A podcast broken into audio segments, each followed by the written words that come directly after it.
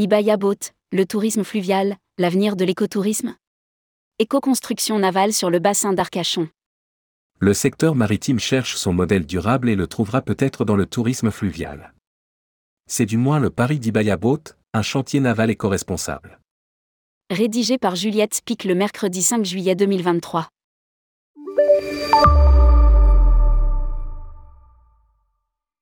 On le sait, le tourisme doit se transformer et opérer une transition s'il veut se maintenir à flot. Ah Si c'est surtout le transport de marchandises en Europe qui doit se renouveler pour être plus performant en termes de dépenses énergétiques, de rejets et d'impact sur la biodiversité, le tourisme fluvial n'est pas exempt de critiques. Lui aussi rejette, lui aussi a une action sur la biodiversité et lui aussi a des efforts à faire. En plein boom, le tourisme fluvial représente un ailleurs local pour des voyageurs en quête de tranquillité et de fraîcheur. À en croire l'ADEME, le secteur du fluvial peut même devenir l'un des piliers du développement d'un tourisme durable, pour peu qu'il s'en donne les moyens. Et, de plus en plus, il le fait, s'attachant à se placer en bon élève du tourisme durable. C'était aussi le constat des professionnels lors d'un colloque national. Le transport fluvial à l'heure de la transition énergétique et écologique. En 2019. Voie navigable de France, VNF et Aropa, port de Paris-Seine-Normandie notait alors. Une nouvelle offre de croisière fluviale écotouristique en bateau à propulsion électrique sans permis. Ils insistaient sur la mise à disposition de cette flotte de bateaux nouvelle génération et le déploiement des bornes de recharge électrique sur le réseau fluvial ont vocation à se développer à l'échelle nationale, notamment pour la plaisance locative et privée. Lire aussi, tourisme fluvial, les Canalou lancent le premier bateau à hydrogène de France.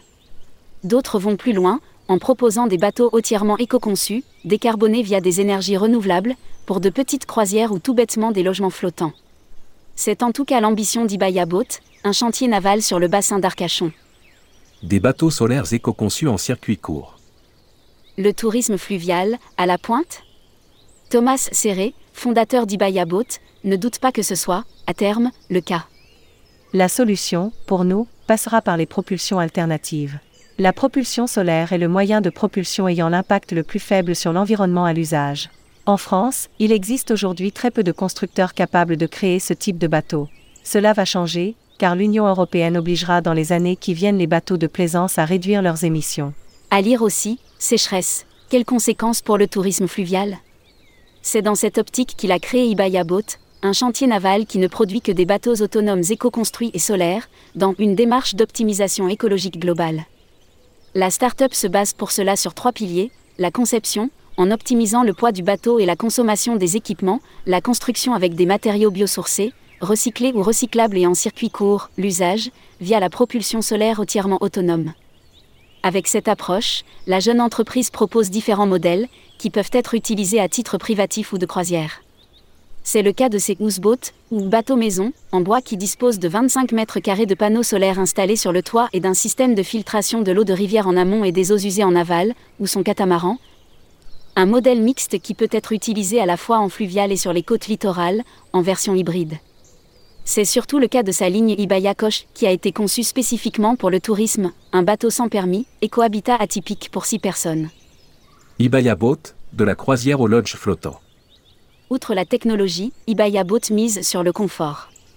C'est notamment le cas avec ses bateaux maison qui disposent de deux chambres, 35 mètres carrés de terrasse répartis sur deux étages et même, un poil pour les hivers un peu trop humides. Et oui car le confort, ça passe d'abord par là. Le choix de matériaux écologiques permet en outre une isolation énergétique et acoustique qui se veut supérieure à celle des bateaux fluviaux plus classiques. En outre, les lodges sont construits sur des coques de catamaran qui permet à l'eau de circuler, moins de formation d'algues et d'impact sur la biodiversité, et assurent une meilleure stabilité, donc un plus grand confort. La start-up a raison de miser sur le confort, car la clientèle du transport éco-responsable n'est plus uniquement engagée. Elle tend à se normaliser et n'est pas prête à se satisfaire d'une trop grande sobriété. Dans l'optique de capter cette clientèle, elle a conçu les Gibaya Lodge. Un peu comme des logements flottants pour 2, 4 et jusqu'à 8 personnes. Terrasse à 360 degrés, baies vitrées, végétalisation, espace, matériaux haut de gamme pour rappeler le confort qu'on peut retrouver dans l'hôtellerie, Ibaya ne lésine pas sur les moyens avec ses lodges. C'est qu'elle a de l'ambition. À terme, la start-up souhaite pouvoir construire jusqu'à 10 bateaux par an et répondre à une demande de plus en plus large. Elle propose d'ailleurs déjà du sur-mesure. L'objectif s'imposer comme leader sur le marché français et de devenir la référence dans la construction de bateaux fluviaux à propulsion solaire. Y a plus qu'à. Publié par Juliette Spic. Spécialiste rubrique voyage responsable, tourmag.com.